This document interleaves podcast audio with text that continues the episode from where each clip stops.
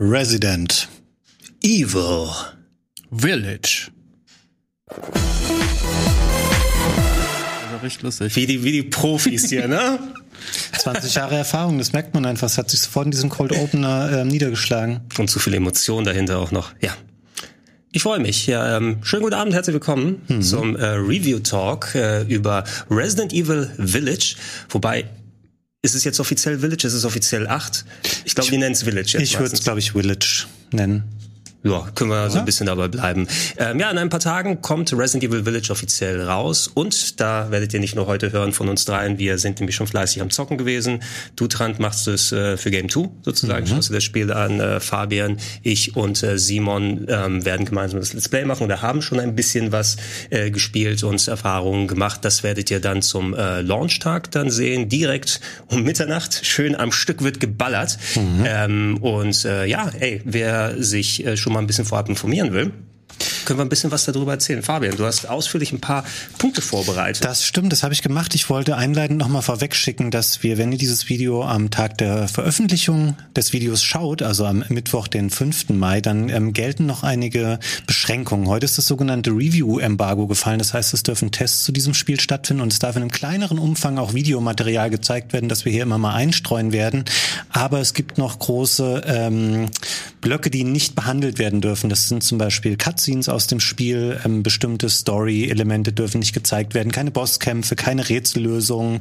Ähm, all diese Sachen sind bis zum Launchtag äh, quasi äh, verboten. Das heißt, wir werden das Spiel ähm, hier zwar besprechen und auch auf die Qualitäten eingehen oder und Stärken und Schwächen und Sachen, die uns aufgefallen sind. Bestimmte Elemente werdet ihr aber noch nicht sehen können, aber das macht, glaube ich, nicht so viel, weil wir trotzdem versucht haben, aus dem übrigen Bildmaterial was zu schneiden, was ihr idealerweise noch nicht kennt. Nur, dass ihr euch nicht wundert, wenn wir zum Beispiel über Story-Segmente sprechen sprechen, dann sind es Sachen, die ihr aus Trailern kennt, weil wir eben keine Cutscenes verwenden durften. Ähm, ansonsten vielleicht nochmal reingeworfen, du hast schon gesagt, Gregor Spiel erscheint am Freitag für PC, Xbox und Playstation. Wir alle haben Playstation 5 gespielt, korrekt? Exakt, PlayStation 5. Ähm, mal, ich habe es auch in 4K, 4K mal ausprobiert mhm. mit äh, entsprechend Raytracing und den ganzen mhm. Geschichten. Äh, für das Let's Play hier werden wir es natürlich in 1080p mit Raytracing dann spielen. Oder geht mhm. das Raytracing 1080p? Ähm, das geht äh, nicht. Da kannst du kein Raytracing ähm, machen, wenn du auf der Auflösung erkennt man das ja auch nicht. Äh, wie waren eure Erfahrungen? Ich habe vorher mir gedacht, ich lasse Raytracing aus, weil sie es da als 60 Frames angekündigt haben und dass es bei Raytracing auf 45 fallen würde. Ich habe es dann angelassen, weil es schon schöner aussieht und die Framerate geht voll klar, meiner Meinung nach, oder? Ging das bei dir dran? Hast du es in 4K gespielt oder? Äh, nee, eigentlich nicht. Äh, muss ich aber noch machen. Also ich habe bisher immer, wenn wir Capture, dann nehmen wir halt meistens in HD auf, weil wir ja auch in die Sendung in HD ausstrahlen. Da habe ich jetzt halt gespielt. Das waren halt konstante 60 Frames. In 4K will ich es nochmal ausprobieren. Und ja, man hat halt gehört, so es schwankt ein bisschen. Hast du auch gerade gesagt, ne? Ja, aber nicht so schlimm, wie ich dachte. Nee, ja. nee. das ist diese, diese komische Tabelle, die Capcom vorher rausgegeben hat. Ähm, wenn ihr 4K und Raytracing haben wollt auf der PS5, dann habt ihr 45 Frames. Mhm. Weil man denkt, was ist denn das für ein komischer Wert? Aber was das grundsätzlich bedeutet, ist, dass die Framerate unlocked ist. Das heißt, dass es mhm. zwischen 30 und 60 hingehen kann. Aber ich, ich habe es nochmal dann gecaptured bei mir daheim. Das Einzige, was meine Capture-Karte nicht kann, ist HDR mit Capturen. Aber 4K und Raytracing war kein Problem. Und ähm, ich hatte in den meisten Fällen kein Problem damit. Ja. Also wenn, dann war es nicht spürbar, dass es viel unter den 60 ist. Es gab so ein paar offenere Gebiete, wenn mal viel Action gewesen ist. Da hast du gemerkt, dass es so, so ein bisschen leicht hakt im Bild, aber ich würde das jetzt nicht als Ruckeln groß bezeichnen. Genau, da wir jetzt schon auch über die so ein bisschen eingestiegen sind in den äh, Grafiktalk dazu, ähm, ich würde mir das erste Video einfach mal laufen lassen, wo wir, ähm, wir müssen uns das nicht äh, quasi ähm, stumm anschauen, sondern wir reden einfach weiter über unsere ähm, grafischen Eindrücke. Ähm, das sind Spielszenen einfach mal auseinandergeschnitten aus verschiedenen Passagen des Spiels. Ähm, das ist hier so ein Abschnitt, der einem grundsätzlich schon aus der Demo bekannt äh, kommen, äh, vorkommen dürfte, weil er vom Anfang des Spiels stammt, wie man äh, quasi in dem Dorf äh, eintrudelt. Und ähm, ich muss sagen, der optische Eindruck ist stellenweise schon extrem stimmig einfach. Also wenn ich es wieder sehe, kriege ich gleich Box nochmal mhm. zu spielen. Mhm. Ähm, also was ist euer Eindruck? So würdet ihr auch sagen, auch im Vergleich zu sieben ist es nochmal eine Weiterentwicklung? Ich, ähm, ich würde sagen, ja, wobei ich jetzt sieben nicht mehr ganz so gut im Gedächtnis habe, aber Resident Evil Village strotzt halt nur so vor diesen Details, die wir hier jetzt auch sehen, diese mhm. Ornamente auf den äh, Türen und sowas und auch draußen die Vegetation, die ganzen Äste und sowas. Äh, das ist echt klasse. Ich, ich finde aber auch, das hat eigentlich jedes Resident Evil zu seiner Zeit gehabt. Das lebt sehr von seiner Umgebung. Nicht umsonst haben sie im allerersten Teil ja auch vorgerenderte Hintergründe genommen, mhm. weil du es mit der Pixel PS1 Optik nicht hättest umsetzen können. Und das ist, ähm, auch wenn nichts passiert, ist das Spiel einfach ein Genuss optisch, da durchzuschleichen, sich alles genau anzugucken. Ich mag das einfach so, wie detailverliebt das ist und äh, was für Geschichten diese Räume auch erzählen, was da wohl gerade kurz vorher passiert ist oder vor Jahren passiert ist. Ähm, mir ist aber auch aufgefallen, dass es natürlich recht statisch ist. Also mhm. hier und da bewegt sich mal was. Ne? Du hast Nebel, hier fliegen auch mal Vögel rum oder so. Aber äh, was für mich so quasi der Dynamik-Burner war, sag ich, war ähm, Ghost of Tsushima, mhm. ne, was ja wirklich ganz viel auf Wind und äh, wackelnde Bäume gesetzt hat. Und danach kam ja alles, was so ist, äh, sehr unbelebt vor. Mhm. Ich will das jetzt gar nicht dramatisieren, aber es ist mir trotzdem aufgefallen, es ist ruhig, sehr ruhig. Ja, das ist auf jeden Fall, also was glaube ich schon den Nagel auf den Kopf getroffen. Es ist ja ein Cross-Gen-Titel, muss man sich immer noch mhm. vor Augen halten. Also es läuft dann in Anführungsstrichen wohl genauso auf PS4 und Xbox One vielleicht sogar. Ich muss es mal auf der Xbox One S probieren, mal sehen, wie das ausschaut. Äh, Capcom hatte ja schon bei Teil 7, weiß nicht, heißt es Fotogrammetrie, diese Art, um diese realistischen Texturen da auf die Modelle drauf mhm. zu packen, ähm, haben sie da ja schon sehr gut sich bewiesen, wie das funktionieren kann, wobei du viel Parts in 8 hattest, also hier hast du ja viel, was auch im Tag spielt und umso mehr die Details du dir angucken kannst oder mit vielen Lichtquellen angeleuchtet. Bei Teil 7 war es häufiger in der Nacht sehr schummrig, ne, dass ich da noch mal ein bisschen was äh, verschummeln kann. Ähm, ich bin dabei bei dem statischen. Ich denke mal, das ist eine Sache, wenn es ein purer Next-Gen-Titel wäre, wäre wohl die Interaktion mit der Umgebung dann weiter. Es ist so super selektiv. Ne? Also wenn du jetzt nicht mal ja. rangehst an den Schrank und guckst, okay, den einen Teller kann ich kaputt machen, aber mhm. die andere Vase ist aus Beton. Ja. Das eine Fenster geht kaputt, das andere hier wiederum gar nicht. Und ähm, dann wird so die Illusion ein bisschen aufgebrochen. Und wenn du mal ein paar Bereiche hier und da schaust, ne, also bist jetzt gerade in dem Gebiet, da hatte ich auch das Gefühl, ab und zu mal guck jetzt nicht mal genau in, die, in den Matsch so in die Ecken, weil dann ähm, denkst du, okay, wo sind die Texturen abgegeben? Mhm. Aber in den meisten Fällen hast du halt einen visuellen sehr guten Eindruck, auch bei den Charaktermodellen, auch bei den Animationen und allem drum und dran. Und äh, ich finde, das haben sie schon ziemlich cool umgesetzt. Also ich habe mich grafisch sehr gut abgeholt gefühlt. Ja, es gibt viele Elemente, um nochmal das aufzugreifen, was Trant gesagt hat, die ein bisschen dem dienen, dass es sehr realistisch wirkt und so. Also viele Details auch gerade in den Villenbereichen, sowas wie Flaschen auf dem Tisch oder Vorhänge an Fenstern und so.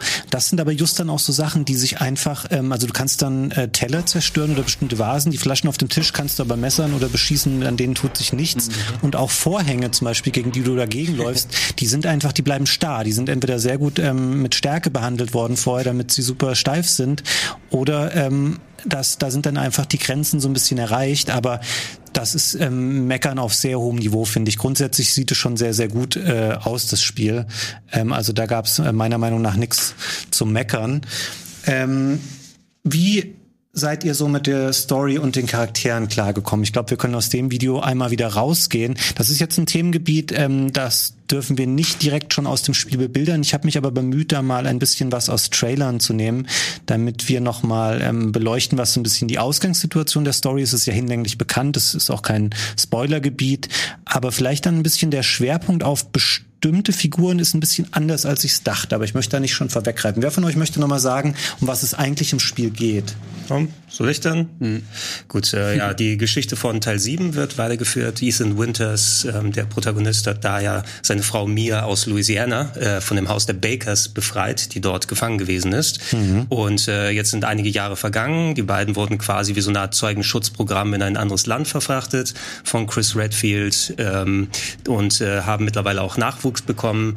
Allerdings das Idyll kann natürlich nicht so lange aufrechterhalten werden, wie man es gerne sich erhoffen würde. Und äh, Ethan findet sich auf einmal in einem verschneiten und von Monstern überlaufenen Dorf wieder, wo er dann äh, nach seiner Tochter sucht ähm, und muss sich mit allerlei Monstern messen. Wir haben einige davon schon in den Demos gesehen. Da gab es ja die paar Demos vorab, die man sich angucken kann. Zum Beispiel Lady Dimitrescu, da haben wir sie und mhm. ihre Vampirtöchter in ihrem Schloss. Aber es gibt noch ähm, einige andere sozusagen Subprotagonisten und Bösewichte, äh, denen sich Ethan stellen muss. Und äh, ja, das hat mir von der Story als auch von dem Umfang her, also wie das, wie das umgesetzt wird, werden wir bestimmt gleich nochmal drüber sprechen, sehr starke Resident Evil 4 Vibes mhm. sozusagen mhm. gegeben. Persönlich finde ich, ähm, wir sehen hier nochmal, das ist ähm, eine Stelle aus dem Spiel, wo ähm, Lady äh, Dimitrescu telefoniert mit einem anderen wichtigen Charakter. Und mir war das im Vorfeld immer ein bisschen oder mir ist es so vorgekommen, als ob die eine wirklich zentrale Rolle spielen. Also sie und ihre drei Töchter, dass das so die Hauptbösewichte des Spiels auch sind. Tatsächlich gehören sie aber eher zu einer Art Ensemble aus verschiedenen ähm, sehr schillernden äh, Gegenspielern, die es gibt, die man in den letzten Trailern dann auch noch mal ähm, ein bisschen vorgestellt gesehen hat in der ganz kleinen Form. Vor allem äh, Heisenberg, ein Charakter, den wir hier gleich auch noch mal äh, sehen werden. Ähm, ich habe mich so ein bisschen an äh, gerade frühere Metal Gear Solid Spiele erinnert, dass man so das nacheinander so diese großen sehr ähm, schillernden Figuren einfach kommen, die so ein bisschen ihre eigenen Settings und ähm, äh, Eigenschaften auch haben. Äh, und das hat mich dann, hat mich überrascht, weil ich es so nicht erwartet hatte, dass das Spiel so aufgeteilt ist in diese Bereiche, die eben sich auf diese verschiedenen Figuren fokussieren, damit man am Ende bei der ähm, allergrößten Gegenspielerin quasi landet. Das ist diese Mutter Miranda. Auch das ist ja schon ähm, bekannt, dass die äh, da irgendwie eine Rolle spielt. Mhm. Ja. Ähm ja, du hast ja jetzt schon alles äh, ziemlich. Du hast dich detailliert erklärt, aber du hast es eigentlich alles äh, ausgebreitet, wie es jetzt auch schon offiziell auf den Seiten steht, wie du gesagt hast. Aber ich wusste das alles nicht, beziehungsweise ich kannte aus den Trailern schon, ja, da ist der Typ mit der Brille, der Heisenberg und so. Aber ich war eigentlich doch, äh, ich bin, ich bin komplett jungfräulich rangegangen und war echt überrascht, was da dann noch alles kam, weil ich auch dachte so, ja, das Schloss ist, wird, wird so der Hauptdreh- und Angelpunkt sein. Mhm. Ähm, aber alles, was danach kommt, ich habe mir nichts in, ins Gedächtnis gerufen, nichts nachgelesen oder so. Ich habe es einfach komplett auf mich wirken lassen und deswegen ist es für mich dann ich, für mich wäre das fast schon ein Spoiler, auch wenn es offiziell keiner ist und wir das sagen dürfen und auch Capcom das auf seiner Website sagt, aber ich, ich fand es irgendwie ähm, echt cool, das so komplett unvorbereitet zu erleben, was nach dem Schloss noch alles kommt, äh, wie das alles zusammengesetzt ist. Wir müssen ja und, nicht minutiös hier auf, nö, äh, machen wir ja, ja auch machen, nicht. Was, was da genau passiert. Aber ich denke mal, wir können ja allgemein über das Gefühl dann sprechen. Ich bin da bei dir auch dran. Also ich habe mich natürlich ein bisschen mit den Trailern beschäftigt und die Demos gespielt, aber da hatte ich auch den Eindruck, dass mehr äh, dann Lady Dimitrescu, weil die ja auch so äh, als Meme abgegangen ist yeah. und so einen Erfolg hatte, dann äh, einen großen Teil in der Story einnimmt. Ähm, aber wenn du dann einmal siehst, wie der strukturell aufgebaut ist, wie gesagt, auch diese Resident Evil 4 Parallelen, wo du ja auch deinen, äh, du hattest diesen ähm, äh, den äh, Dorfanführer einmal, du hattest den DSS Salazar, der kleine Napoleon, mm der rumgelaufen ist und so, du hast deine Charaktere, deine Typen, die ihren eigenen Part im Spiel gehabt haben und das hat mir hier ganz gut gefallen. Also Metal Gear Solid habe ich jetzt vielleicht nicht direkt gedacht, aber jetzt, wo du sagst, Fabian. Findest nichts voll Metal Gear Solid 1? Doch, natürlich schon, vor allem mit den Fähigkeiten, die die teilweise auch mhm. haben und an den Tag legen. Ähm, als Horrorfilm-Fan fand ich sehr spannend, dass die hier einfach, es ist jetzt nicht Resident Evil Vampir oder Resident Evil Werwolf, aber es sind Versatzstücke aus und, und Zitate aus vielen Bereichen des Horrorfilms, mhm. der Horrorgeschichte dann drin. Ja, lustigerweise. Der, der heißt so, das ist aus dem Film, das ist aus dem Buch und so weiter. Ich finde, es ist Resident Evil Werwolf und Vampire, oder? So? Ja, ich musste mich da auf jeden Fall auch erstmal wieder dran gewöhnen. Ähm, jetzt hat man natürlich ja. gerade auch Resident Evil 2 und 3 vorher gespielt und hat wieder dieses sehr klassische Zombie-Setting, was auch eher so ein bisschen im Rahmen der Möglichkeiten, wie das sein kann bei so einer Geschichte halt realistisch ist. Und hier ist es schon so ähm, etwas mehr over the top und ich habe ein bisschen gebraucht, um mich daran zu gewöhnen, dass da eben Werwölfe sind und geflügelte Kreaturen und ähm, all diese abgefahrenen Figuren, die einem im Spielverlauf begegnen, von denen dir einer ähm, verrückter vorkommt als der andere. Äh, da muss man auf jeden Fall offen für sein. Also ich würde jetzt nicht sagen, das ist, das ist eine super klassische Resident Evil Spielerfahrung, die man hier macht. Also schon in, viel, in äh, vielerlei Hinsicht, was das Spielerische angeht.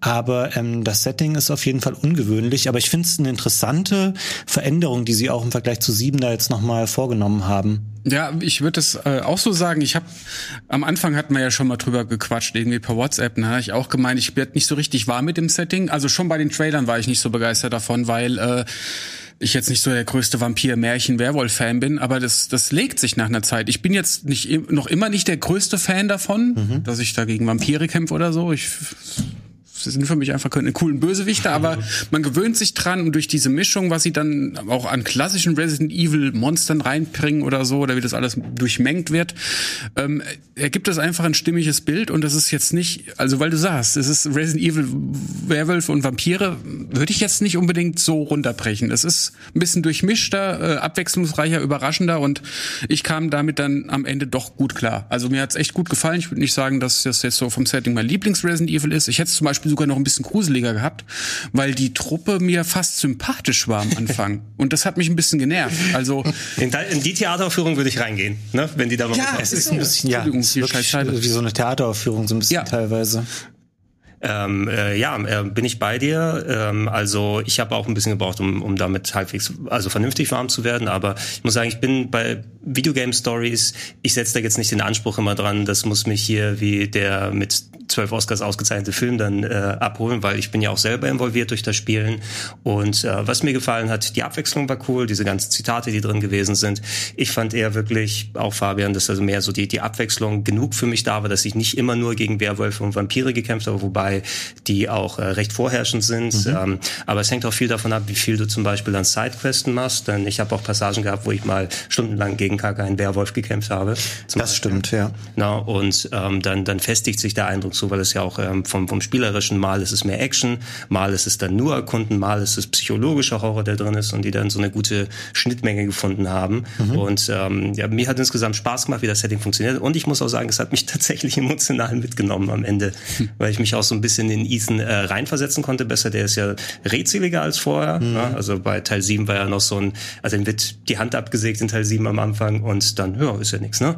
Äh, und hier zumindest äh, bekommst du seine Emotionen und Motivationen dann nochmal weiter mit. Und wie die Story verläuft, wie es auf den Resident Evil Mythos wieder einzahlt, weil das mhm. ist ja mhm. auch nochmal wieder ein ganz anderes Setting, ist auch nochmal interessant gewählt. Ich bin gespannt darüber, wie jetzt die Story-Diskussionen dann weitergehen werden. Also mich hat's mich hat's gut abgeholt. Finde ich einen interessanten Punkt, den du da ansprichst. Ich fand, ähm, ich mochte Sieben echt gern. Ich fand Ethan jetzt aber auch nie so einen coolen Charakter und wir sehen das auch auf dem einen ähm, Bild, was wir hier im Hintergrund äh, im Studio hängen haben. Da ist er ja zu sehen und der ist ja bewusst immer so, sein Gesicht ist etwas im Schatten und der ist mehr so eine Projektionsfläche für den Spieler gewesen in Teil 7, weil mhm. es eben auch aus der Ego-Perspektive gespielt wird. Und in Village habe ich auch das Gefühl gehabt, der wird als Charakter mehr rausgearbeitet und es sind interessante ähm, Entwicklungen. Und natürlich steht ja auch seine Familie ähm, äh, zentral im Mittelpunkt in gewisser Art und Weise, weil es eben auch um Mia geht und um seine Tochter Rose und das ähm, ist mir sehr viel näher noch gegangen. Also das klingt jetzt so emotional dramatisch, so war es jetzt vielleicht nicht,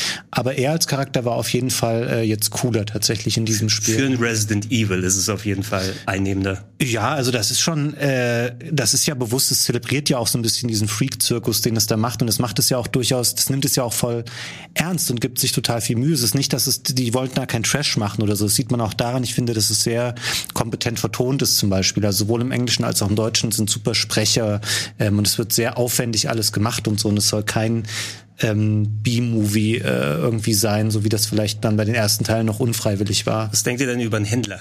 Ähm, der gute Duke. Ja, ähm, ich freue mich, dass er wieder da ist. Also, was heißt er? Er ist ja neu. Den gab es ja vorher noch der, nicht. Der aber, Kollege vom alten Händler. Genau, aber ein Händler generell finde ich gut. Den kannten wir aus Resident Evil 4. Da war es ja noch ein anderer, aber den haben wir ja lieb gewonnen. Der hatte auch Meme-Potenzial. Und ich finde, man freut sich immer über so jemanden, wenn er dann kommt. Beim Duke ist es natürlich ein bisschen schwieriger, weil der auch recht eklig ist. ja. Und äh, er auch so überheblich immer klingt, weißt du. Und ich denke mir einfach so, jetzt helf mir doch einfach mal. Und er ist so, der lässt einen so ein bisschen zappeln auch. Trotzdem freue ich mich immer, wenn ich ihn sehe. Äh, er hat nämlich auch die haben den auch wirklich echt cool umgesetzt. Der hat dieses, der stöhnt manchmal so, wenn du nicht mit ihm redest, als würde er gerade einen abdrücken. Das waren fast so. die schockierendsten Momente manchmal, oh. wenn man da in dem Laden gerade steht und auf einmal ja. stöhnt der Typ so und man denkt so, what ja, ja, genau. los? Ich würde mal kurz, ähm, ich hatte das eigentlich für später vorgesehen, aber wenn wir jetzt eh schon da sind, es gibt dazu auch ein kleines Video, dann lasst uns doch gleich auch darüber sprechen, ähm, was man bei ihm eigentlich alles machen kann, bevor wir später nochmal dazu kommen. Hier sieht man mhm. ihn einmal ähm, fett in seinem Wagen sitzen. Das sind Sachen, die man kennt im Grunde genommen. Du kannst dir Sachen kaufen aus einem verschiedenen, äh, aus einem größeren Portfolio. Das sind äh, direkt Waffen oder Rezepte und solche Sachen. Du kannst Schätze, was wir hier sehen, die du gefunden hast, ähm, verkaufen. Die bekommt man teilweise von Gegnern. Man findet sie in der Landschaft rumliegen und dann gibt es dir diese Leih ähm, was auch immer das für eine Währung ist, die im Spiel vorherrscht und du kannst sie wieder investieren, ähm, kannst dir Sachen direkt äh, kaufen oder auch herstellen. Und hier, das habe ich eingebaut, nicht weil ich ein sadistisches Schwein bin, sondern um ein neues Feature noch zu erklären. Äh, wenn man jetzt Tiere jagt im Spiel, das mache ich eigentlich nicht gerne, weil ich es immer unangenehm finde, dann kannst du deren Fleisch und sowas einsammeln und die kannst du beim mhm. Duke dann auch wieder abgeben und der kann dir verschiedene Sachen daraus kochen. Das ist ähm, Es gibt nicht super viele Sachen. Das liegt daran, weil die Auswirkungen davon relativ äh, stark sind. Wenn man einmal die ganzen Zutaten zusammen hat für so ein Gericht, dann sind das so Perma-Verbesserungen, die man bekommen kann. Hätten Sie gern einmal sagen können, bevor man Ganz genau. ja, weil ich habe äh, das ganze Fleisch so mal verkauft, was ich gefunden habe, Ja, kannst du nicht essen. ich Und hab's- dann sagt er einem, du kannst es für Upgrades benutzen. Ich habe relativ bald gecheckt, aber ich habe halt auch die erste Ladung Fische habe ich verkloppt, weil äh, die Fische kannte ich aus Resident Evil 4, da habe ich sie auch verkauft und hier verkaufe ich sie und merke dann Scheiße, die hätte eigentlich gebraucht und ich habe jetzt bis zum Schluss nicht mehr diese ähm, Ladung Fische gebraucht, die ich für ein Rezept Ich glaube, gebraucht die hätte. kommen auch nicht mehr zurück. Du, die Ja, werden nee. dann ja ausgeext auf der Karte, Genau. wo du dann entsprechend Ähm, die Tiere gefunden hast. Mir haben auch ein paar Fische gefehlt, sonst hätte ich alles am Ende ähm, kochen können. Aber das ist auch ein bisschen doof gemacht, dass man die Sachen dann da verkaufen kann und denkst du, ja cool, das ist ein Stück Fleisch, das kann ich eh nicht essen, füllt meine Energie nicht auf, kann ich natürlich verkaufen. Wenn du es Ähm, zurückkaufen könntest, ne? weil alle anderen Sachen, die du denen verkaufst, so an Waffen und sowas, könntest du in der Theorie ja zurückkaufen. Ja, der isst das wahrscheinlich gleich auf. ähm, was wir eben, das war im Video noch äh, am Ende kurz zu sehen, ähm, es gibt Sachen, die man äh, kaufen kann, wie zum Beispiel Heil-Items oder auch Munition. Du kannst die aber auch craften. Das spielt auch durchaus eine Rolle im Spiel. Und äh, Munition. Genau, ähm, du, äh, für manche Sachen musst du erst Rezepte bei ihm kaufen und dann ist es so, ähm, wenn man jetzt Kräuter findet, dann sind die nicht mehr für sich genommen Heil-Item, sondern du musst die immer mit dieser ähm, Chem-Fluid, also chemische Flüssigkeit, kombinieren und dann kannst du dir daraus quasi so einen Heiltrank äh, herstellen und der sitzt natürlich auch an verschiedenen Orten im Spiel, so wie sich das ähm, gehört. Ich glaube, man kann ihn nicht versehentlich erschießen, kann das sein? Habe ich nicht ausprobiert. Und ja, die, also du, bei Teil 4 konnte man den Händler ja noch erschießen oder seine Zwillinge jedenfalls, seine 24linge, wie viel auch immer da rumgelaufen sind. Ähm, hier wird die Waffe automatisch dann runtergenommen. Ah, ja, okay. ähm, es ist eben das exakte System wie in 4, Ja. genau wie beim, also das Waffenupgraden, das Kombinieren von Schätzen, das man gefunden hat, was ich ganz gut fand. Also ich mag eigentlich den, den Attaché-Koffer, äh, wo du dann mal dieses andere, die andere Art vom Item-Management hast, was ja fast schon ein bisschen puzzelmäßig ist, die Sachen so zusammenzufassen. Ich hatte zum Glück nie das Gefühl, dass ich Platzmangel oder so habe, weil Ja. du bekommst regelmäßig ja immer dann neue Koffer zu kaufen und es geht sich irgendwie immer aus. Also wenn du dich auch dann so auf die Sidequests und so konzentrierst, ich habe eigentlich nie wirklich Großmunitionsmangel oder äh, Ressourcenmangel zum Craften gehabt oder ich hatte immer irgendwelche Schätze, die man verkaufen kann. Gegner droppen auch mal irgendwelche Teile von denen, die kristallisiert sind, die du dann auch verkaufen kannst. Aber es hat gut in diese Ökonomie eingezahlt, sodass das eine, eine schöne Symbiose ergeben hat, sodass ich immer Ressourcen hatte, was zu verkaufen, was zum Upgraden Ja. und äh, auch mal gesagt habe, okay, dann nehme ich die neue Shotgun, wenn ich die alte nochmal weggeben kann.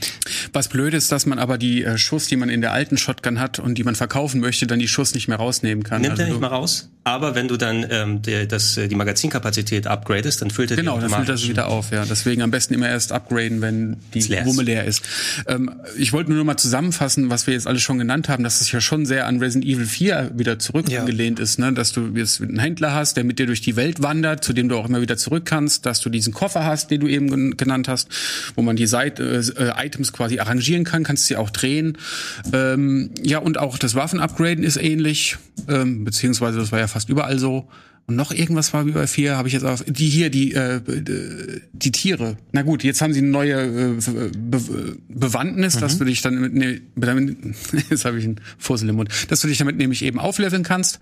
Aber auch das ist ja so ein Aspekt, den sie aus Teil 4 rausgenommen haben. Und ähm, auch, dass man wieder so ein Dorf hat. Also ich finde, um das mal so, jetzt schon mal so als vorab unterm Strich zu sagen, es ist eine Mischung aus Teil 7 und 4, finde ich. So hatte ich, würde ich das am ehesten Die, zusammenfassen. die äh, haben auch abseits von dem viel strukturell von Teil 4 eben übernommen. Also dass du direkt zum Anfang auch gleich mal so eine Belagerungsszene hast, ne, um mal das Gefühl zu bekommen, ich habe eigentlich nur darauf gewartet, dass irgendwo die, die Glocke klingelt und die zum Bingo wollen. Na, also du findest schon sehr viele Zitate und Referenzen. Äh, Aber ich finde, es geht sich tatsächlich auch in der Ego-Perspektive aus hier. Also ich habe mich eigentlich ähm, auch immer, ähm, also ich hatte immer das Gefühl, ich habe auch was zu tun, wenn ich jetzt mal nicht dem Storypfad folgen will, sondern mal, ähm, ich bin wieder ins Dorf reingekommen, ich habe neue Schlüssel, die ich benutzen kann, ich kann einen neuen Weg freimachen. Ähm, das gab es bei sieben ja auch schon mal ein bisschen bedingt. Da ist ja das Haus der Bakers und die anschließenden Locations plus mal ein paar, die noch mal abseits gewesen sind, aber hast ja auch mal ein Tor geöffnet oder auf einmal kommst du von dem Nebenhaus ins Haupthaus. Hier wirkt das noch mal wesentlich umfangreicher, weil das Dorf mit viel anderen unterschiedlichen Gebieten Ja. zusammenhängt. Und äh, ich hatte immer Fun zwischendurch äh, mal äh, neue Sachen zu erkunden oder du hast einen Gegenstand, dann kannst du eine Brücke runterlassen und irgendwo weiter äh, wegfahren und so und schön mal, ach guck mal, was ich gefunden habe, ein Rätsel, cool. Und äh, was ich noch anfügen will, ist, man kann sich sehr frei bewegen. Ne? Ich Ja. weiß jetzt, glaube ich, nicht, ob das in anderen Teilen der Serie so war, dass man an so vielen Stellen auch wieder mal zu, rausgehen kann, äh, durchs Dorf einen anderen Weg nehmen kann, auch wirklich noch mal zurück in alte Gebiete kann. Ich bin jetzt auf keine großen Sackgassen gestoßen. Ich konnte echt mich sehr frei bewegen und auch noch mal äh, Räume, die noch Items in sich drin haben, kann ich auch noch mal absuchen. Ähm, mhm. War glaube ich so noch nie. Ja, es gibt bestimmte Sachen, die glaube ich so storybedingt erst aufgehen oder auch mal ja. zugehen im mhm. Dorf, ähm, damit du da dann jetzt durch kannst oder eben nicht mehr durch kannst. Aber stimmt, ansonsten ist man da relativ frei darin und ich fand ähm, es erfreulich mühelos. So, also du hast nicht das Gefühl später, oh, jetzt bin ich wieder im Dorf und das Dorf ist dann irgendwann riesig und du denkst, so, jetzt muss ich noch mal drei Kilometer laufen, um da wieder hinzukommen. Das haben die alles gut miteinander miteinander verzahnt, dass man überall mhm. schnell hinkommt ähm, und nochmal denkt, okay, da lag ja noch was, das weiß ich, weil die ähm, Karten auch gut funktionieren, da wird viel drauf festgehalten mhm. und das ähm, ist äh, ja ist nicht anstrengend, sage ich mal, dann alles noch durchzugehen und noch Sachen einzusammeln, die man vorher hat liegen lassen. Eine Sache war anstrengend, finde ich, ist ähm, auch äh, sozusagen mal ein Raum oder ein Haus komplett von Items zu säubern, weil du hast ja wieder diese typische Anzeige, wenn der Raum sauber ist, alles hast du mitgenommen, ist er blau, ansonsten ist er rot auf der Karte. Mhm. Und das Ding ist, dass viele der Sachen manchmal nicht direkt angezeigt werden, wenn du vorbeiläufst. Dieser Button-Prompt, der auftaucht, mitnehmen, aufnehmen. Mhm. Ähm, oft ist der nicht zu sehen, wenn du einfach in der Nähe bist, sondern muss genau auf dem Item drauf sein. Erst wenn du es einmal angeguckt hast, kannst du es dann ja. auch von Weiten weg sehen. Und ich habe ein ums andere Mal, ich habe auf der Karte dann gesehen, hey, ich habe hier schon das Geheimfach mit dem Dietrich aufgemacht. Wo ist denn hier noch was mhm. nochmal? Ne? Und dann suche suche ich und gucke ich und das hat mich doch ein bisschen genervt. Und da will ich noch kurz hinzufügen, dass das Spiel ja auch verdammt dunkel sein kann. Also ja. manchmal wär, wärst du ohne diese Button-Prompts, wenn sie denn auch zu spät auftauchen, echt aufgeschmissen, weil in einem dunklen Regal, da versumpft alles mhm. im Schwarz. Ich habe das nicht in HDR gespielt, will ich auch nochmal machen, aber äh, so wie ich es jetzt gespielt habe, ähm, das ist das hat leider echt einen problematischen Schwarzwert auch. Das hatten auch viele andere Resident Evil Spiele, die Remakes zuletzt, Teil 2 und 3 zum Beispiel du kriegst da kein richtiges Schwarz hin, äh, beziehungsweise du hältst das Bild dann auf, das ist dann fast so, als würde die, die Gamma-Kurve hochgedreht werden und dann wird alles so nebelig. Mhm. Das ist echt schwierig, da eine gescheite Helligkeit reinzufinden. Ja, vielleicht hast du es ja, mit, äh, mit, mit OLED hatte ich da keine Ja, also, das kann sein. Ich Aber es ist wirklich extrem nicht kontrastarm. Es ist es ist super dunkel. Ich habe äh, auch ein OLED, äh, Gregor, ich glaube sogar vom gleichen Hersteller wie ja. du. Ich würde es ein bisschen unterstreichen, was dran sagt. Ich finde, dass es stellenweise schon echt ähm, sehr dunkel ist und man schnell es unnatürlich wirkt, wenn man im Spiel die Helligkeit hochdreht. Dass ja. dann ähm, dann sieht es sehr künstlich aus, aber war jetzt kein so kritisches Problem. Ich finde eher, dass ähm, den Punkt auch stören, den du angesprochen hast, dass diese Button Prompts. Ich kann mir vorstellen, dass es vielleicht noch mal in einem, in einem Patch irgendwie noch mal überarbeitet wird, weil die zum einen ähm, keine Ahnung, wenn jetzt da hinten, wo Trans sitzt, für mich ein Interaktionspunkt wäre, dann zeigt mir das Spiel das erst an, wenn ich ähm, hier schon stehe und nicht hier, wo ich sitze, dass sie diesen Abstand vergrößern, damit du weißt, okay, in drei Metern ist was. Und auch die Ausrichtung zu bestimmten Sachen muss manchmal sehr akkurat sein, also unnötig akkurat, damit man damit interagieren oder was aufsammeln kann, was manchmal auch in Stresssituationen echt zu Problemen führen kann, wenn man gerade in einem Kampf ist und du willst noch schnell was einsammeln oder irgendeinen Knopf drücken oder so.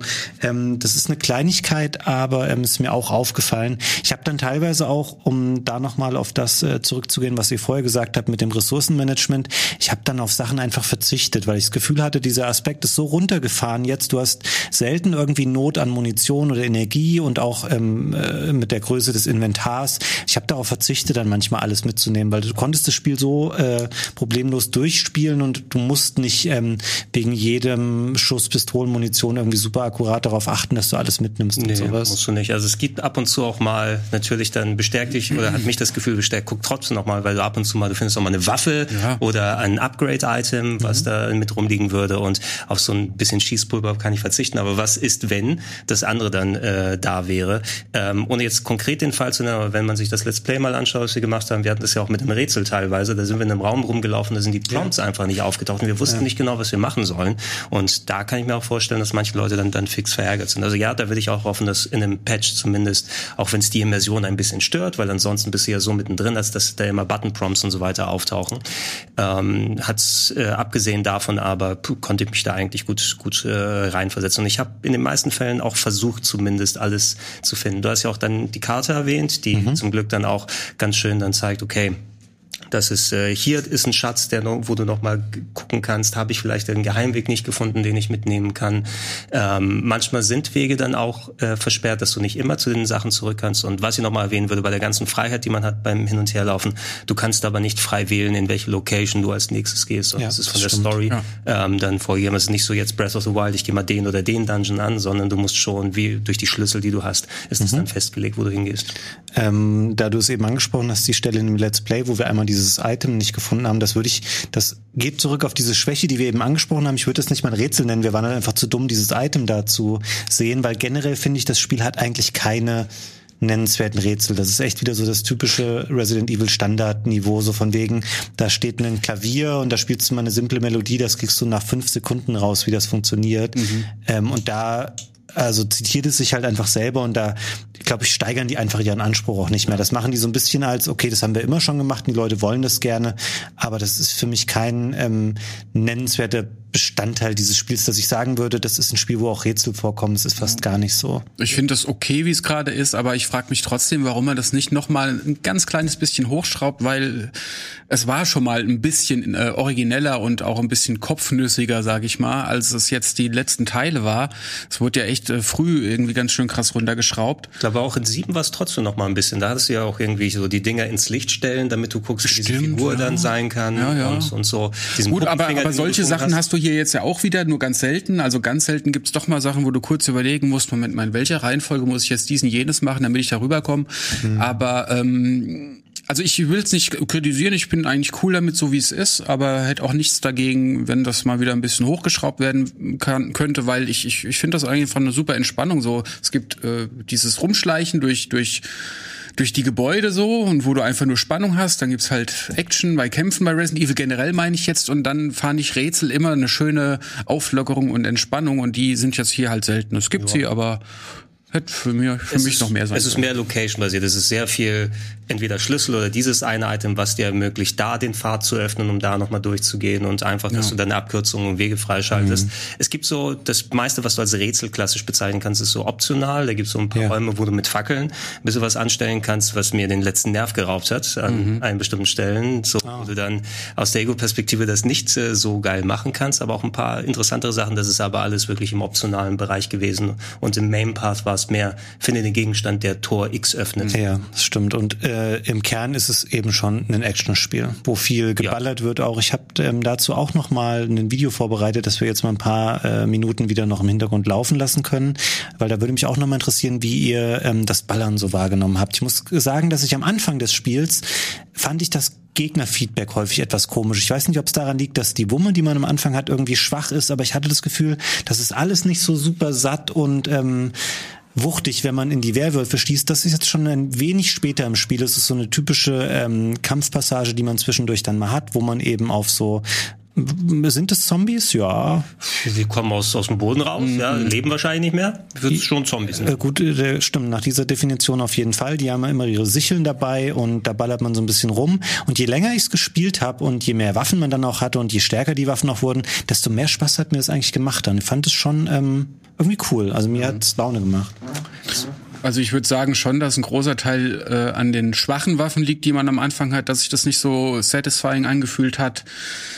Äh, und später wurde es besser, ähm, aber ich würde jetzt trotzdem nicht sagen, dass es vielleicht das allergeilste Ballergefühl hat. Ähm, das funktioniert schon. Ich, ich, ich denke mal, sie haben es auch so gemacht, dass die Gegner unterschiedlich auf die Treffer reagieren. Manche stolpern mhm. ja dann auch auf dich zu, mhm. weißt du, um dir noch so ein bisschen mehr Stress zu machen. Anstatt dass du sie von dir weghältst, stolpern sie nach vorne auf dich zu und kommen immer näher. Ähm, bei manchen Schüssen habe ich mir auch gedacht, so jetzt reagier doch mal bitte, weil ich habe jetzt echt ja. geil getroffen, so weißt du, und sie machen es einfach nicht. Gerade die Wölfe, die wir hier sehen, die sind manchmal ein bisschen robuster und die sind auch schnell, also die zucken ganz gerne mal mit dem Kopf aus der Schussbahn. Ähm, ja, hat mir am Anfang auch nicht so viel Spaß gemacht, aber ich glaube, das lag dann wirklich daran, dass die Waffen später mehr Bums kriegen und dann war es auch unterhaltsamer. Der, der Mix äh, macht es, glaube ich, dann, wenn du mal ein größeres Arsenal hast. Zum Beispiel bei den Wölfen habe ich ganz gerne mal, wenn sie nah dran ist, mit der Shotgun, dann mit einem normalen Pistolenschuss hinterher, um sie zu finishen vielleicht. Mhm. Oder doch mal mit dem Messer dann hinterhergehen, wenn du also unterschiedliche Methoden machen kannst. Du hast ja vier Waffen, die du dann mit dem Quick Select machen kannst. Na, ab und zu mal musste ich doch ins Menü gehen, weil da würde ich jetzt nicht die Warbomben oder mhm. die äh, Tretminen oder sowas dann da drauflegen wollen, um aus Versehen da was hinzulegen. Ähm, also habe ich da noch mal ein bisschen rumspielen müssen mein Schwierigkeit zu Beginn war es, ich habe Teil 7 eben komplett in VR gespielt und das ist eine komplett andere Steuerung eben. Also ich habe das Gefühl, in VR war es super präzise, weil das heißt, da hast du ja quasi mit dem Kopf einfach hingeguckt, wo du den Gegner treffen möchtest. Und hier das auf den Controller umzusetzen, ich musste für mich, ähm, die kann man im Menü dann einstellen, diese ähm, Look-Beschleunigung oder so ausschalten, mhm. also dass der Stick nochmal so ein bisschen Anfahrt hat beim Bewegen. Das habe ich ausgemacht und hat für mich ein bisschen besser geklappt. Und je mehr ich reingekommen bin, umso präziser bin ich geworden. Aber ich hatte nie das Gefühl, Gefühl, dass ich die ganze Präzision wie in 7 habe und auch nicht wie in 2 und 3. Also die Third-Person-Dinge hatte ich auch immer das Gefühl, dass ich da ein bisschen besser zielen kann als hier. Ich weiß nicht warum. Hm, das wäre mir im Vergleich jetzt nicht negativ, glaube ich, Empfinden. Also. Ja. also ich hatte eher wirklich dieses Feedback, fand ich ähm, ein bisschen schwierig und auch Details tatsächlich. Dadurch, dass es ähm, in seiner Atmosphäre so ein bisschen mehr an vier erinnert, möchte man es stellenweise auch ein bisschen eher so spielen. Und ich hatte ganz oft den Wunsch, dass ich dachte, okay, jetzt habe ich da reingeschossen und der Werwolf kommt jetzt so ein bisschen ins Straucheln. Ich würde gerne hinlaufen und den irgendwie ja. umboxen. Du brauchst der so Suplex fehlt und die Kicks ja, genau. und alles. Warum gibt es diese Sachen nicht? Es gibt ähm, quasi eine Nahkampfaktion. Das ist, wenn die Gegner ähm, dich angreifen, dann kannst du das blocken. Das ist so, es wirkt ein bisschen wie in so einem Rollenspiel von vor 15 Jahren, so das ist das typische, ich mache irgendwie die Arme hoch und dann passiert mir nichts. Ja. Und dann kannst du es, wenn du richtig drückst, die Gegner noch wieder wegstoßen. Aber du kannst nicht im Kampf, wenn du eigentlich gerade in der Offensive bist, hinlaufen und dann sagen, ich will den jetzt umtreten oder ähm, selbst das Messern, muss ich sagen, da hat, da, da finde ich es irritierend, dass man kein Quick Knife hat. Also dass du kannst, wenn du zu einer Kiste gehst, dann kann das Spiel bietet es dir an zu sagen, hier mit dem Messer zerstören. Aber ansonsten musst du immer selber erst auf das Messer umschalten, wenn du es benutzen willst. Ähm, das war auch in, in früheren Resident Evil Spielen schon mal anders, dass man quasi einen Schnellzugriff auf das Messer hatte, der ähm, immer funktioniert. Oder ja, erinnere ich das gerade falsch? Nö, nö, doch. Also du hast jetzt eigentlich, ein, ja, du hast eine Zieltaste, die du halt drückst, um mit der Waffe zu zielen, und die andere Schultertaste auf der linken Seite war dann eben das Messer. So habe ich das in Erinnerung. Ja. ja. Ähm, kann man vielleicht noch ein bisschen sagen, DualSense, wenn es auf der PS5 mhm. spielt. Es gibt so ein bisschen Feedback, wenn man das eingeschaltet lässt. Also das typische, dass der Abzug dann unterschiedlich reagiert. Mhm. Ähm, insbesondere beim Sniper Rifle ist es so, dass es dann nochmal mehr Druck gibt als bei den anderen. Ich habe es jetzt angelassen, es hat mich nicht groß gestört. Es hat aber jetzt nicht so spezielle Features wie so ein Returnal, wo du halb reingedrückt hast und dann äh, kannst du unterschiedliche Modi ja. machen. Ich fand es stellenweise erstaunlich schwer, ähm, das dann reinzudrücken. Und ich würde, es ist schön, wenn man versucht, es einzusetzen, aber ich habe, bis ich gerafft habe, dass es ein Feature Feature des Spiels ist, dachte ich zwischenzeitlich, mein Controller wäre kaputt. Weil das, ähm, je nachdem, welche Waffe du hast, ganz anders sich dann anfühlt und manchmal auch so komisch geklackert hat, wenn ich die Waffen nur umgeschaltet habe, dass ich echt dachte, okay, hier stimmt doch irgendwas nicht. Also es ist jetzt kein Must-Have-Feature, wo ich sagen würde, ich würde die Version unbedingt spielen und nicht die Xbox- oder PC-Version. Würde ich, würde ich auch so sagen. Mir kam es echt ein bisschen unangenehm vor. Also das Feature bei Demon's Souls jetzt zum Beispiel gefiel mir sehr gut und hier war es eher so, dass ich es relativ schnell ausschalten musste. Einerseits, weil wenn ich äh, jetzt von mehreren angegriffen werde, will ich auch schnell ballern und will mich nicht noch irgendwie mit diesem ähm, Trigger-Feedback rumärgern. Und zweitens hat sich auch nicht geil angefühlt. Also ja, kann man, kann man mal ausprobieren. Also ja. zum Glück ist ja sehr viel dann auch in den Konsolenversionen dann ähm, optional einstellbar, wie man sich umschaut, wie man ballert oder sowas, kann man sich gerne, gerne darauf einrichten. Mir hat's bei Returnal auf jeden Fall da was besser umgesetzt als hier. Mhm. Ja, gut, war jetzt, oh, es ist nicht so, dass ich das Feature irgendwie erwartet hätte oder gedacht habe, das muss jetzt mega geil werden. Also von daher. Typisch wie am Anfang der DS-Phase, ne? Wir bringen ein Spiel raus, das hat ein Touchscreen, also lass uns Touch-Sachen reintun. der Controller hat äh, hier Trigger, die äh, Motoren haben, lass uns da was machen. Da aber, es gab eine sehr gute Resident Evil 1 Version für den DS, wo du ja. aus der Ego-Perspektive die Zombies äh, mit dem genau, Messer so. dann nochmal deinen Stylus rausholen oder mit dem Finger auf dem Screen schmieren zwischendurch. Fand ich gut. Kann man, kann man heute noch gut spielen. Ja, ähm, was ich gerne noch mal erwähnen würde, ist, ähm, also ich, wenn die Möglichkeit da gewesen wäre, ich hätte es auch noch mal in VR gespielt, eben weil ich da so ein einschneidendes, einschneidendes Erlebnis mit äh, Teil 7 hatte. Mhm. Das hat mich eben vor allem, weil das ja auch von der Stimmung und der Atmosphäre, das war ja einer der, der scariesten Teile sozusagen und mich schockt videospieltechnisch eigentlich relativ wenig, was jetzt so Horrorspiele angeht, mhm. mehr.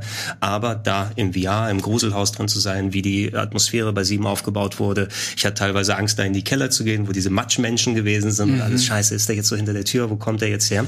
Ähm, hier, ich, das ist wahrscheinlich dem auch geschuldet, dass jetzt noch kein VR drin ist, aber ich glaube auch, oh, äh, selbst mit VR hätte ich wohl nicht den gleichen Effekt wie bei Resident Evil 8 gehabt. Ab und zu mal gibt stimmungsvolle Passagen, aber die Horror-Action wie bei Teil 4 steht jetzt eben mehr im Vordergrund, so dass ich mich nicht wirklich irgendwie gegruselt hatte im Spiel. Ich war sehr gut unterhalten, mhm. ne? also auch visuell, da sind ein paar richtig krasse Sachen, die gezeigt werden und ähm, der arme Ethan, also als Protagonist möchte ich nicht in seinen Schuhen stecken, das ist ja ähm, der, der kriegt ja so viel ab. Dann für mich war es mehr wie so eine ähm, ja, gruselige Achterbahnfahrt, hat mhm. sich angefühlt. Vor allem, weil es das Ego-Perspektive ist, es reißt dich irgendwo mit und dann geht irgendwas hier mit der Cutscene mhm. und alles. Und das war so, so eine Horrorachterbahn. Ja, in Sachen Grusel will ich auch noch anfügen, ähm, du sagst gerade, er kriegt so viel mit, irgendwie gleich schon in den ersten Stunden, dass ich mir auch denke, okay, eigentlich habe ich jetzt wenig Bock mit dem Charakter zu spielen, weil der ist ja schon ein Wrack, der ist schon kaputt, der hat es echt überall hinbekommen.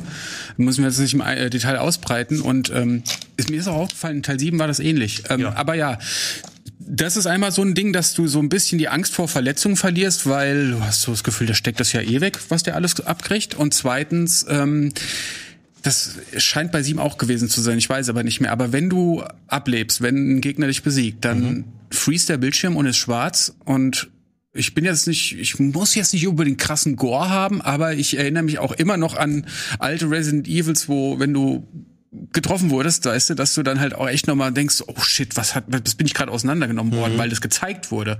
Und hier hast du jetzt einen Freeze-Bildschirm mit Schwarz-Weiß, da steht mhm. Game Over, willst du neu laden. Und das, ähm, in Anbetracht mancher Gegner, die auch echt schlimm aussehen, finde ich, das nimmt mir das sehr, das wirkt so gamey. Das nimmt ja. mir viel ja, die stimmt. Angst auch. Äh, und das spielt alles mit rein, auch mit den Gegnern, die einem, also mit den großen Protagonisten, die manchmal auch fast sympathisch sind oder auch eine, einen Anflug von Witzigkeit haben, dass das äh, äh, dass Resident Evil Village echt nicht zu dem gruseligsten gehört und ähm, würde ich jetzt für mich persönlich zumindest als kleinen Kritikpunkt anbringen. Ich habe mich sehr gern durch Teil 7 gegruselt, so fand es auch, fand diese Molded schlimm. Mhm. Ja, hier ist, äh, ist auch gruselig, aber nicht ganz so. Ja, ich würde ähm, es ein bisschen einschränken, weil es gibt eine sehr ähm, für sich ja ähm, lim äh, limitiert ist der falsche Ausdruck, so einen begrenzten Spielabschnitt, der sehr anders ist als der Rest des Spiels, ähm, weil er sehr eher auf so einen psychologischen Horror setzt. Und hier würde ich sagen, ist auf jeden Fall das Spiel auch derbe unheimlich ähm, und äh, finde ich es auch gruselig und das auch sehr effektiv gemacht und finde es eine schöne Abwechslung.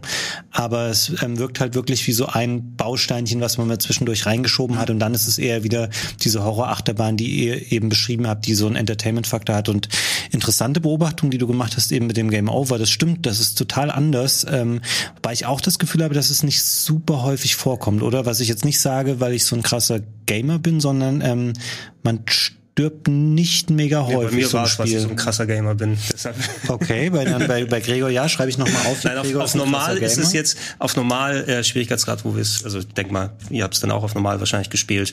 Ähm, es ist jetzt nicht das knallhärteste Game, ja. also ich musste jetzt nicht ähm, Bosse nochmal angehen und, und solche Geschichten machen, ähm, sondern wenn, dann war es mal, wo ich dann ganz unachtsam gewesen bin und das Spiel gibt dir ja auch viele Chancen, dann nochmal so eine Heilsuppe zu nehmen. Wollte ich gerade sagen, das, äh, man, das wird gefühlt sehr lange raus rausgezögert. Du denkst so, oh shit, jetzt bin ich gleich tot. Mhm. Du hältst aber noch vier Treffer aus oder so, bis es dann ganz schlimm wird. Und dann irgendwann wirst du ganz langsam und alles wird ganz rot, aber es kommt wirklich nicht so häufig tatsächlich. Nee, vor. es ist aber passiert mir, also es ist mir zwei, dreimal passiert, wenn halt viele Gegner kommen, weißt du, wenn du halt mal in der falschen Reihenfolge einen ausschaltest und denkst, scheiße, ich hatte eigentlich erst den, oh nein, jetzt sind sie schon da und dann gehen sie zu zweit auf dich drauf und dann kann es schon mal passieren. Mhm. Und da ist mir halt nie irgendwie aufgefallen, dass dass da irgendwie der Ethan auch irgendwie auseinandergenommen wird. Das ist bestimmt auch der Ego-Perspektive zu ja, zu schulden. Denk mal zu einem großen Teil. Ja. Wie auch eben die Nahkampfattacken. Ne? Du ja. kannst ja nicht in der Außenkamera schalten, um den Suplex zu machen. Ja. Das wirst du ja nicht aus der Ego-Perspektive zeigen, sonst wird ja, ja schwindelig dabei. Ja, aber jemanden umhauen könnte man ja easy aus der Ego-Perspektive auch. Ja, so ein Roundhouse-Kick, wo du dann wieder genau vorne landest oder so. Ich meine, sie sagen ja direkt zu Beginn, Ethan hat eine Spezialausbildung gemacht zum Agenten oder oh, ja, sowas. Ja, ne? Also es ist ja der gleiche Fall wie von wegen, okay, Leon Kennedy ist, äh, sagen wir, mit mehr gestartet bei Teil 2, da war er zumindest ausgebildeter Polizist und ist dann zum ge besten Geheimer Geheimagenten der Welt geworden in Teil mhm. 4. Und wenn Ethan einfach so ein, Ethan war ja nur der Ehemann und sonst nichts in Teil 7. Ne? Und jetzt ist er ein ausgebildeter Spezialagent, da soll er mindestens mal auch ein paar Moves machen. Ähm, was ich auch, also ja, es ist eben diese, diese Entscheidung, ihn gesichtslos quasi im Spiel wieder zu präsentieren, obwohl er als Figur präsent ist, obwohl er nicht nur ein reiner Avatar des Spielers ist. Ähm, da musst du eben diese Konzessionsentscheidung äh, mit der Immersion dann äh, mhm. in Kauf nehmen.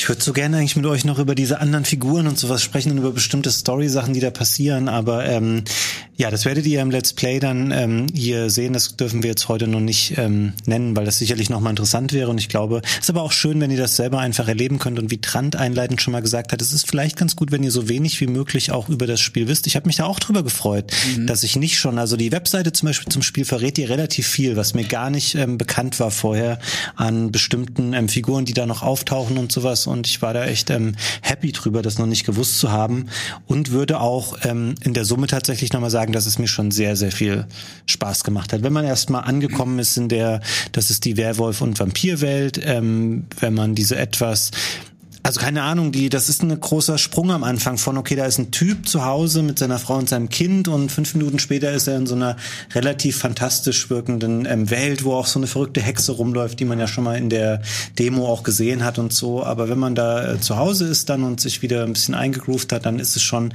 finde ich, ein sehr, sehr gutes ähm, Actionspiel tatsächlich. Ja, das Experiment ist auf jeden Fall gelungen, da das mehr in Richtung Resident Evil 4 zu lenken, auch eben von der Abwechslung der Gebiete. Was man äh, sagen muss, ist eben, also ich glaube nicht, dass es jetzt äh, diesen legendären Status eines Resident Evil 4 bekommen wird, weil einfach du schon viele Spiele auf dem äh, Resident Evil selber schon in der mhm. Form gesehen hast und da den Action-Faktor hochzumachen. Es ist vielleicht, kann man sagen, ist es Resident Evil 6 in gut? so können wir das so zusammenfassen, mhm. weil das war ja auch ein, eine Action-Achterbahn, die natürlich super vollgestopft gewesen ist und im wahrsten Sinne des Also da, da wäre ich jetzt vorsichtig mit dem Vergleich. Ich hätte jetzt gedacht, du bringst den Vergleich, weil Resident Evil 6 ja auch so eine Art Ausrichtung hatte in seinen Episoden. Es hieß ja immer, dass Leon ein bisschen gruseliger ist, Chris ist so die Action-Episode. War relativ ja zum, und zum, so zum Teil kann man auch. das hier vielleicht auch ganz leicht verkaufen, weil hier gibt's ja auch dann Unterschiede. So das Schloss würde ich jetzt nicht unbedingt als krasse Action verkaufen, aber auch nicht als Grusel. Das ist so ein Zwischending und das, was danach kommt, das wechselt dann nochmal so mhm. im, im Gameplay-Schwerpunkt. Ja, ich, ich dachte so mehr an den Bombast einfach, weil selbst okay. auch die Abwechslung hast du natürlich da und da hatte ich auch meine präferierten Parts. So mit Ada habe ich schon am liebsten gespielt, weil es so mehr rätselhaft mhm. äh, mit Rätsel mit Rätseln voller war als jetzt die Baller- oder Actionsequenzen, weil letzten Endes ist es ja eh eine Ballerei geworden, egal mit wem du da gespielt mhm. hast. Ähm, aber dadurch, dass da teilweise eben von der Technik, weil die Grafik auch so hübsch umgesetzt ist und von den Charakteren und von den abgedrehten Monster-Designs, wenn da einmal es richtig abgeht, abgeht mit den äh, mit der Eskalation und da mhm. noch mehr reingeworfen wird und du denkst, okay, ja, das ist schon mal schon mal ganz gut hier, ne? Und bei Resident Evil 6 war es mehr so, jetzt hör mal auf nach deinen 30, 40 Stunden. Ich fand das den das Spiel halt echt gar nicht so schlecht. Nee, ich, ne? ich, ich finde es auch, ich find's auch, also ich finde es besser als ja. Teil 5. Ja, also es ist auf jeden Fall besser als 5, keine ja. Frage. Ach nö. Oh, natürlich. Nee, also fünf habe ich letztens gerade echt wieder bestimmt zehnmal durchgespielt. Ich, ich lüge nicht und das ist nicht super. Du lügst wirklich nicht. Nee, ich, ich lüge wirklich nicht. Aber, aber sechs will ich auch demnächst wieder mal nachholen. Aber da habe ich jetzt halt auch noch mal ein bisschen reingeschaut und das ist, äh, wie du sagst, das ist, also eine Achterbahn ist auch untertrieben. Die hören ja nicht mehr auf. Nee. Das geht wirklich so lang durch äh, und, und die Monsterkreationen, die da drin sind, sind auch die krassesten in der ganzen Serie. So viel Auswüchsel und Tentakel und, und großhäusige Fettaugenmonster mhm. gibt's in keinem anderen Teil. Und ähm, also ich will aber zu Resident Evil Village noch kurz anfügen, dass äh, ich dieses Setting abgesehen von den Vampiren und Werwölfen, ich, ich mag das halt sehr in bei Resident Evil äh, an Orten zu sein, die am Arsch der Welt sind. Also deswegen mochte ich auch den ersten immer lieber als den zweiten, weil der zweiten da bist du in der Stadt. Das ist mir zu urban, das ist mir zu nah an der Zivilisation dran.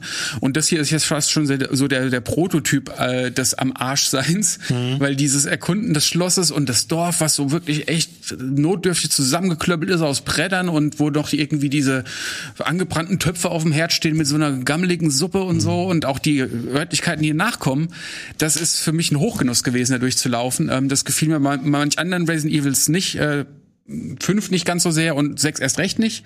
Das kriegst du jetzt wirklich in voller Packung. Hm. So. Also sechs hat den Nachteil, das ähm, schreckt mich auch davor ab. Das habe ich wirklich nur damals einmal durchgespielt und fand es ganz gut. Das war halt auch wahnsinnig lang so und das fühlt sich richtig wie Arbeit an. Das vielleicht nochmal, ohne dass wir jetzt hier krass spoilern, ähm, so umfangreich wie sechs ist Village nicht. Mhm. Es orientiert sich eher an, an sieben, würde ich sagen, was das ja, angeht. So irgendwo wahrscheinlich so ein Mittelweg zwischen sieben und Teil vier, weil Teil mhm. vier hier war ja bewusst sehr, sehr umfangreich. Ne? Also das hat sich ja angefühlt wie vier Spiele in einem dann mit den unterschiedlichen Locations, wo du gewesen bist. Ähm, ähm, zumindest mein Gefühl war dann meist, dass es äh, dann wusste das Spiel, wann es zu der nächsten Location hingeht, Resident Evil 8 jetzt.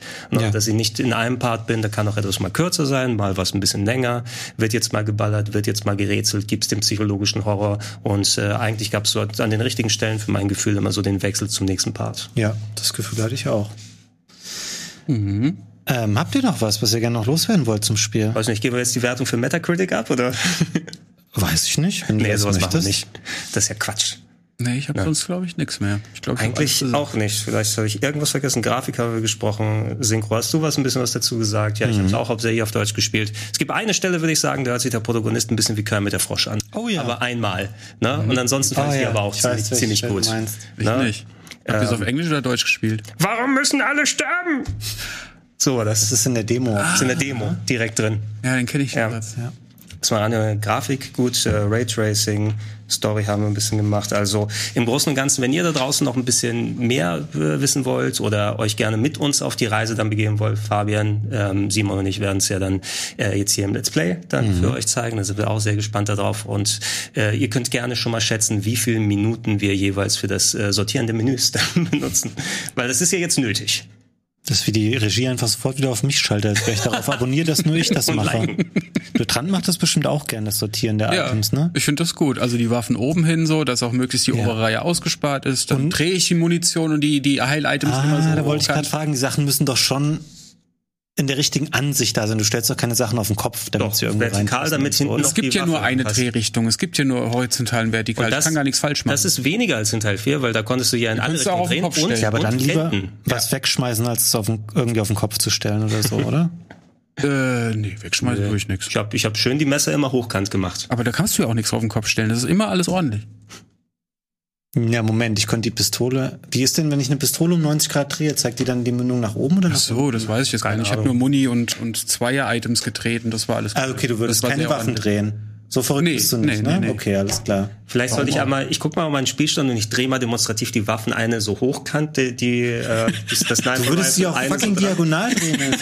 ja, ich, ey, wenn's diagonal geht. Richtig Scheißmenü, richtig scheiße aufgeräumt. Jetzt kommen hier noch richtig Emotionen rein, beim unwichtigsten Aspekt des Spiels. Das mir richtig gut. Ja, ähm, mach das mal. Schön unsatisfying Video.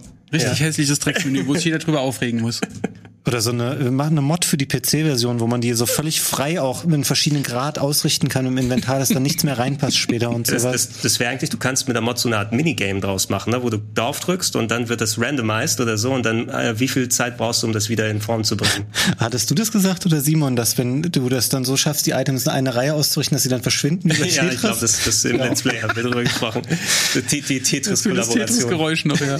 ähm, dran von dir wird sicherlich auch noch was Schönes ähm, bei Game 2 zum rund ums Spiel geben. Mhm, also leider nicht diese Woche, aber dann nächste Woche kommt der Beitrag zum Spiel und ich, ja, wir haben hier schon das Problem gehabt, äh, was dürfen wir alles zeigen, was wollen wir alles zeigen. Das mhm. Problem werde ich da auch haben. Ich würde nämlich am liebsten fast gar nichts zeigen. Ich, ich fand es cool, wirklich überrascht zu werden und muss mir dann noch überlegen, wie ich das mache. Ja, und ich bin gespannt darauf. Also ich, dadurch, dass mir viel Spaß gemacht hat, hoffe ich, dass der Tenor auch allgemein äh, positiv drüber ausfällt, weil ich finde, Resident Evil hat sich eigentlich ganz gut gemacht in den letzten Jahren. Selbst der ähm, äh, das Remake von Teil 3, was ja berechtigte Kritik genommen mhm. äh, mitbekommen hat, weil da noch äh, wenig äh, weniger umgesetzt wurde aus dem Original. Also ich hatte eigentlich mit allen Resident Evils in den letzten Jahren Spaß und ich, ich bin auch. ganz froh, dass die Serie noch die Kurve gekriegt hat, sozusagen. Mhm. Das finde ich auch. Dann würde ich sagen, ähm, vielen Dank euch da draußen fürs Zuschauen. Vielen Dank Gregor und vielen Dank Trant, dass ihr euch die Zeit genommen habt, um hier heute mit dabei zu sein. Ihr denkt dran, ähm, Let's Play ab Freitag mit Simon, Gregor und mir. Ähm, nächste Woche bei Game 2. Gibt's mhm. noch was außer deinem Beitrag in der TV-Sendung? Äh, weiß ich jetzt gar nicht, ob das schon verraten darf. Ach so, dann, dann verrat's vielleicht lieber nicht, ja. wenn du es nicht weißt. Also ich glaube, heute sollte noch was Resident Evil ist ah, auf dem Kanal okay. Ja, das ist ja bestimmt dann schon online, wenn ihr das ja, Video hier sehen könnt. Also von daher vielen Dank fürs Zuschauen, viel Spaß mit Resident Evil Village. Ähm, wir sind raus, bis zum nächsten Mal. Tschüss.